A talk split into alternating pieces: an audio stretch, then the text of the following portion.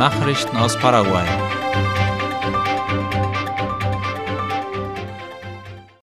Kampagne ruft zur Blutspende auf. Das nationale Blutspendezentrum Sensa hat gestern die Kampagne das beste Weihnachtsgeschenk ins Leben gerufen. Sie soll die Bevölkerung dazu ermutigen, in diesem Monat Blut spenden zu gehen, wie die staatliche Nachrichtenagentur IP Paraguay schreibt. Die Direktorin der Sensa, Elsie Vargas, erklärte, dass Blutspenden im Dezember besonders wichtig sei, da der Bedarf in den Feiertagen um die Jahreswende steige. Vargas erwähnte auch die Voraussetzungen, die man mitbringen muss, wenn man Blut spenden möchte.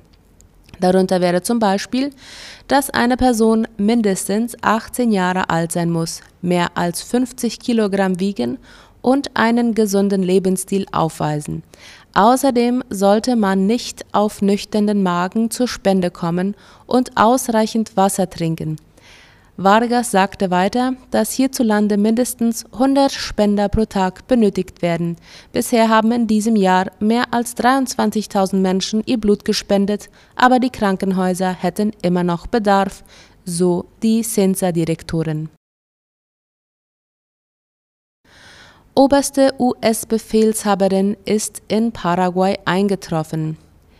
Die Befehlshaberin des Südkommandos der Vereinigten Staaten, General Laura Richardson, ist nach Paraguay gereist, um die Aktivitäten zum 80-jährigen Jubiläum der Freundschaft und Zusammenarbeit der Streitkräfte zwischen den Ländern zu begleiten und die Beziehungen zu stärken. Darüber berichtet OI. Richardson wird bis Donnerstag bleiben. Auf ihrer Agenda stehen Treffen mit einigen paraguayischen Führungskräften, darunter Staatspräsident Santiago Peña und dem Verteidigungsminister Oscar González. Der Import von Landmaschinen ist gestiegen. Trotz der Tatsache, dass der Maschinensektor im Laufe des Jahres von Wechselkursschwankungen betroffen war, spiegelt der Anstieg der Importe in allen Segmenten den Optimismus der Erzeuger für die neue Agrarsaison wider das schrieb die paraguayische Exportkammer von Getreide und Ölfrüchten Capeco laut La Nación in einem Bericht.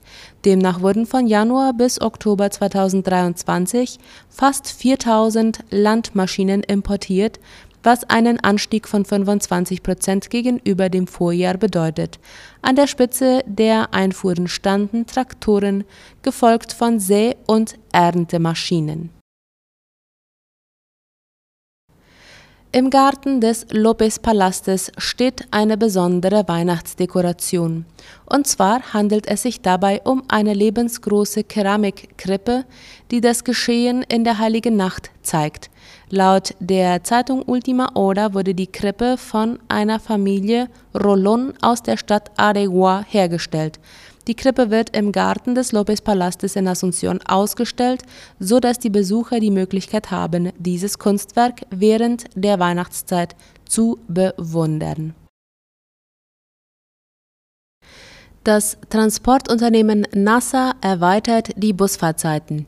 Das Jahresende wird von vielen genutzt, um zu verreisen. Um dem Ansturm gerecht zu werden und den Fahrgästen eine möglichst angenehme Reise zu bieten, hat das Busfahrunternehmen NASA die Fahrzeiten erweitert. Gegenüber Radio ZB30 erklärte der Leiter des Regionalbüros in Philadelphia, Silvio Espinola, dass besonders für Reisen nach Asunción und Concepción mehr Busse zur Verfügung gestellt werden. Nach Asunción gehen an den Abenden nach 22 Uhr mehrere Busse in Abständen von je 15 Minuten um 22 Uhr, um 22.15 Uhr und um 22.30 Uhr. Espinola wies darauf hin, dass in den vergangenen Jahren die Passagiere auf mehrere Busse verteilt worden waren, die zu derselben Uhrzeit abfuhren. In diesem Jahr werden die Abfahrtzeiten versetzt, um große Menschenmengen am Busterminal in Philadelphia möglichst zu vermeiden. Der NASA-Regionalleiter erklärte, dass in den vergangenen Wochen viele Menschen nach Ostparaguay, aber auch in den Chaco gereist seien. Die Busfahrten in den nördlichen Chaco sind laut Espinola auch wieder aktiv nach Pozo Hondo und Agua Dulce waren die Dienstleistungen aufgrund der Wege eine Zeit lang ausgesetzt worden. Zunächst hatte die Trockenheit die Wege unbefahrbar gemacht, danach hatten die Regenfälle die Durchfahrt erschwert. Jetzt würde der Personentransport jedoch wieder normal fortgesetzt, so Espinola. Ein Gesetzentwurf zur staatlichen Renten- und Pensionskontrolle stößt auf Widerstand. Die Senatoren Silvio Ovelar, Dionisio Amarilla, Ermelinda Alvarenga und Arnaldo Samaniego haben einen Gesetzentwurf geschrieben, mit dem eine Aufsichtsbehörde über die Renten- und Pensionseinrichtungen walten würde, wie Ultima Hora schrieb. Am 21. November wurde es nochmals im Wirtschaftsministerium vorgestellt. Das neue Gesetz würde dem Staat die Oberaufsicht der Rentenkasse, ob öffentliche oder private, die im Moment in den Händen des IPS liegt, überlassen. Das Ziel dieses Gesetzes ist angeblich, die Ersparnisse der Versicherten zu schützen. Im Gesetz sind Änderungen in der Verwaltung vorgesehen, aber Aspekte wie das Rentenalter und die von den einzelnen Fonds angebotenen Leistungen werden nicht geändert, wie La Nation informiert.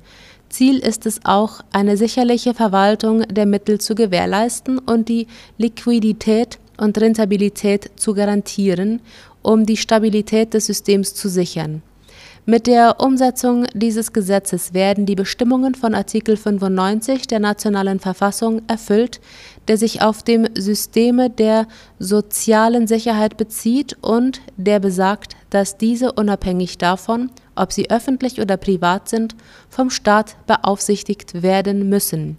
Der Gesetzesentwurf ist auf breiten Widerstand gestoßen. Die politische Landschaft wird immer unruhiger. Senator Derlis Maidana kündigte mögliche Änderungen an, die von der Colorado-Partei vorgeschlagen werden, so Amambay News. Diese Änderungen kommen zu einem kritischen Zeitpunkt, da verschiedene Gewerkschaftssektoren zu Mobilisierungen gegen den Gesetzentwurf aufgerufen haben. Die vorgeschlagenen Änderungen beziehen sich auf zwei spezifische Artikel des Gesetzes. Artikel 31 zielt laut Maidana darauf ab, eine größere Verantwortung und mögliche Sanktionen für Beamte und Rechnungsprüfer einzuführen, die ihre Aufgabe nicht effizient erfüllen. Andererseits stellt der letzte Absatz von Artikel 1 sicher, dass die Verwaltung der Rentenfonds in den Händen der acht bestehenden Fonds verbleibt, einschließlich des Nationalen Fürsorgeinstituts IPS das weiterhin von der Rentenkammer abhängig sein wird. Diese Änderungen sollen die Bedenken derjenigen zerstreuen, die befürchten, dass die Rentenfonds von staatlichen Stellen falsch verwaltet oder missbraucht werden könnten. Maidana betonte die Aufnahme einer Verordnung, die ausdrücklich die Kreditvergabe von IPS-Geldern an den Zentralstaat die Gouvernements und die Gemeinden verbietet, um so die Sicherheit und das Vertrauen in die Verwaltung dieser Mittel zu stärken. Die Reaktion aus verschiedenen Bereichen ließ jedoch nicht lange auf sich warten. Gewerkschafter, Lkw-Fahrer, Lehrer und Rentner haben eine große landesweite Mobilisierung mit Straßensperrungen angekündigt, um den Kongress daran zu hindern, das neue Gesetz zu verabschieden. Diese Proteste spiegeln ein tiefes Misstrauen und eine Ablehnung dessen wider, was sie als Bedrohung der über Jahre hinweg erworbenen Rechte und Vorteile ansehen. Maidanas Position deutet darauf hin, dass trotz der Bemühungen, das Gesetz zu ändern, um es schmackhafter zu machen, eine große Kluft zwischen den Gesetzgebern und den betroffenen Interessengruppen besteht. Selbst mit den vorgeschlagenen Änderungen scheint es, dass für einige Gegner jede Version des Gesetzes unbefriedigend sein wird.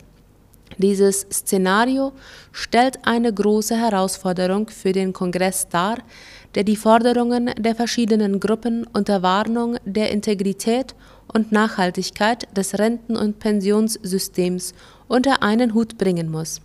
Die Diskussion und das Ergebnis dieser Vorschläge werden nicht nur die unmittelbare Zukunft des Gesetzes bestimmen, sondern auch die Sozial- und Wirtschaftspolitik des Landes nachhaltig beeinflussen.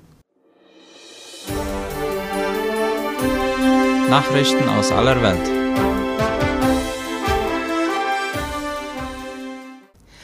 In Dubai geht die 28. Weltklimakonferenz COP28 in die Verlängerung.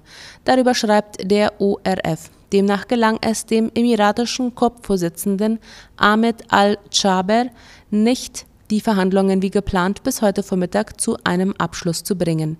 Stattdessen warteten die Verhandler aus fast 200 Ländern auf einen neuen Entwurf des zentralen Beschlusstextes. Chaber hatte in der ersten Konferenzwoche angekündigt, er wolle die Verhandlungen spätestens am Dienstag um 11 Uhr Ortszeit zum Abschluss bringen.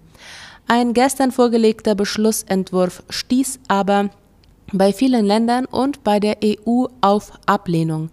Er enthielt kein gemeinsames Bekenntnis zum weltweiten Ausstieg aus allen fossilen Energieträgern mehr, einen Beschluss, weltweit nicht nur aus Kohle, sondern auch aus Öl und Gas auszusteigen, stellen sich insbesondere Ölstaaten wie Saudi-Arabien entgegen.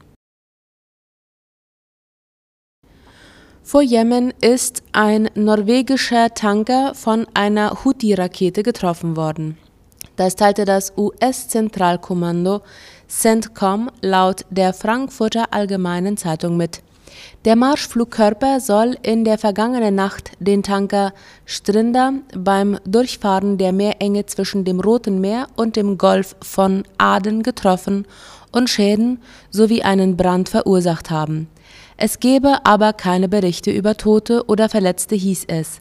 Seit Beginn des Krieges zwischen Israel und der Hamas hat die Houthi-Miliz im Jemen schon mehrfach Drohnen und Raketen auf Israel abgefeuert und Schiffe im Roten Meer angegriffen. Die von Iran unterstützten Rebellen hatten jüngst gedroht, weitere Schiffe im Roten Meer anzugreifen, die Kurs auf Israel nehmen, falls keine humanitäre Hilfe in den Gazastreifen gelange Französische Nationalversammlung lehnt Einwanderungsgesetz ab. Wie die Tagesschau schreibt, hat die Nationalversammlung Frankreichs den Entwurf für ein umstrittenes Einwanderungsgesetz vorerst zurückgewiesen. Ein entsprechender Antrag wurde mit knapper Mehrheit angenommen. Innenminister Gerald Darmanin bot daraufhin seinen Rücktritt an, den Präsident Emmanuel Macron jedoch ablehnte. Die französische Regierung will mit dem Gesetzvorhaben nach eigenen Angaben die Einwanderung kontrollieren und die Integration verbessern Dafür sollen etwa Migranten, die in Berufen mit Personalmangel arbeiten und bisher keine Aufenthaltspapiere haben, einen vorübergehenden Aufenthaltstitel erhalten. Gleichzeitig will die Regierung einige bisher geschützte Migranten zur Ausreise zwingen können und Abschiebungen ausweiten, heißt es. USA ist besorgt über Berichte zu Phosphoreinsatz durch Israel. Das Land soll angeblich bei Angriffen auf den Libanon weißen Phosphor aus US-Produktion eingesetzt haben, wie der ORF meldet. Man habe diese Berichte gesehen und sei besorgt darüber, sagte der Sprecher des Nationalen Sicherheitsrates im Weißen Haus, John Kirby. Die USA werde Fragen stellen, um zu versuchen, etwas mehr zu erfahren, meinte er. Die Washington Post hatte zuvor berichtet, bei einem israelischen Angriff im Südlibanon mit neun verletzten Zivilisten sei offenbar von den USA gelieferter weißer Phosphor eingesetzt worden. Ein für die Zeitung arbeitender Journalist fand laut Bericht Reste von drei Artilleriegeschossen mit Seriennummern, aus denen hervorgehe, dass sie 1989 und 1992 in den Vereinigten Staaten hergestellt wurden der Einsatz von weißem Phosphor als chemische Waffe ist nach internationalem Recht untersagt. Die Nutzung zur Beleuchtung von Schlachtfeldern ist jedoch erlaubt. Zudem kann Phosphor verwendet werden, um Rauchschwaden zu erzeugen der Libanon hatte Israel vorgeworfen, diese Waffe wiederholt eingesetzt zu haben. Die Menschenrechtsorganisation Amnesty International erklärte ihrerseits, Beweise für den illegalen Einsatz von weißem Phosphor durch Israel zwischen dem 10. und dem 16. Oktober zu haben. Die Menschenrechtsorganisation Human Rights Watch hatte Israel Mitte Oktober vorgeworfen, weißen Phosphor im Gazastreifen und im Libanon einzusetzen. Die israelische Armee wies das zurück. Millet halbiert die Anzahl von Ministerien in Argentinien. Nach seinem Amtsantritt am Sonntag hat der neue argentinische Präsident Javier Milei sein Wahlversprechen eingelöst und die Zahl der Ministerien von 22 auf 9 reduziert. Darüber berichtet Latina Press. Er änderte das Gesetz über die Ministerien durch ein Dekret der Notwendigkeit und Dringlichkeit. Die erste Kabinettssitzung des Präsidenten fand gestern statt. Nach der Reform wird sich die Regierung Millet auf zwei Mega-Ministerien stützen. Humankapital, geleitet von der Journalistin Sandra Petovello, und Infrastruktur, geleitet von dem Geschäftsmann Guillermo Ferraro. Das erste der beiden Megaministerien, Humankapital, hat die Aufgabe, den Staatspräsidenten und den Chef des Ministerkabinetts zu unterstützen in allen Fragen der Bildung, der Kultur, der individuellen und kollektiven Beziehungen und der Arbeitsbedingungen das Gremium wird sich auch mit Fragen befassen im Zusammenhang mit dem rechtlichen Rahmen für Tarifverhandlungen und Arbeitnehmer- und Arbeitgeberverbände, mit Beschäftigung, Berufsbildung und sozialer Sicherheit. Zudem ist das Ministerium für Humankapital zuständig für die soziale Eingliederung und menschliche Entwicklung sowie für Ernährungssicherheit, Armutsbekämpfung und die Entwicklung der schwächsten Sektoren. Das andere Megaministerium Infrastruktur wird einen Arbeitsbereich von 62 Funktionspunkten abdecken. Unter der Leitung von Ferraro, der zum engsten Kreis von Präsident Javier Milei gehört, wird es den Staatspräsidenten und den Generalstabschef in allen Fragen der Infrastruktur der öffentlichen Dienstleistungen unterstützen. Zu den Aufgaben des Infrastrukturministeriums gehören die Ausarbeitung von Maßnahmen im Zusammenhang mit öffentlichen Bauvorhaben und Infrastrukturen, die nationale Wasserpolitik, das Verkehrswesen, die Wohnungsbaupolitik, der Lebensraum und die städtliche Integration. Hinzu kommen die Ausarbeitung und Umsetzung der Kommunikationspolitik sowie Arbeiten im Zusammenhang mit Bergbau und Energie.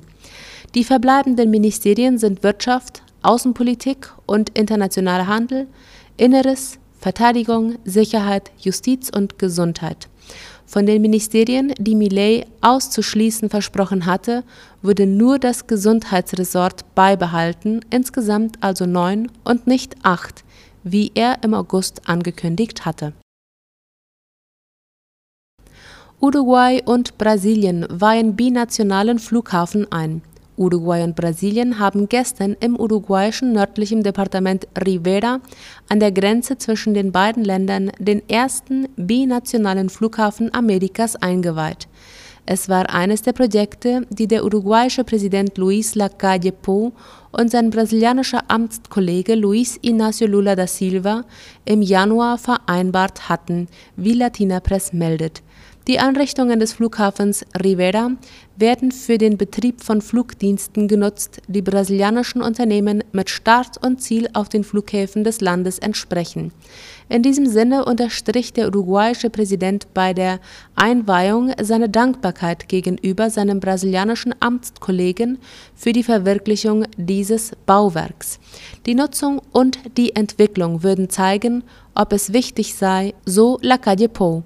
Gleichzeitig wies er auf die Bedeutung dieser neuen Luftverkehrsinfrastruktur für sein Land hin sowie auf das Zusammentreffen mit Lula für die Entwicklung des Luftverkehrs in beiden Ländern. Der Gouverneur des brasilianischen Bundesstaates Rio Grande do Sul, Eduardo Leite, bezeichnete das Projekt als Symbol des Fortschritts. Er erklärte, dass die Flüge zwischen Rivera und Porto Alegre steuerlich genauso begünstigt werden wie die Regionalflüge was eine Steuersenkung bedeutet. Soweit die Mittagsnachrichten heute am Dienstag. Auf Wiederhören.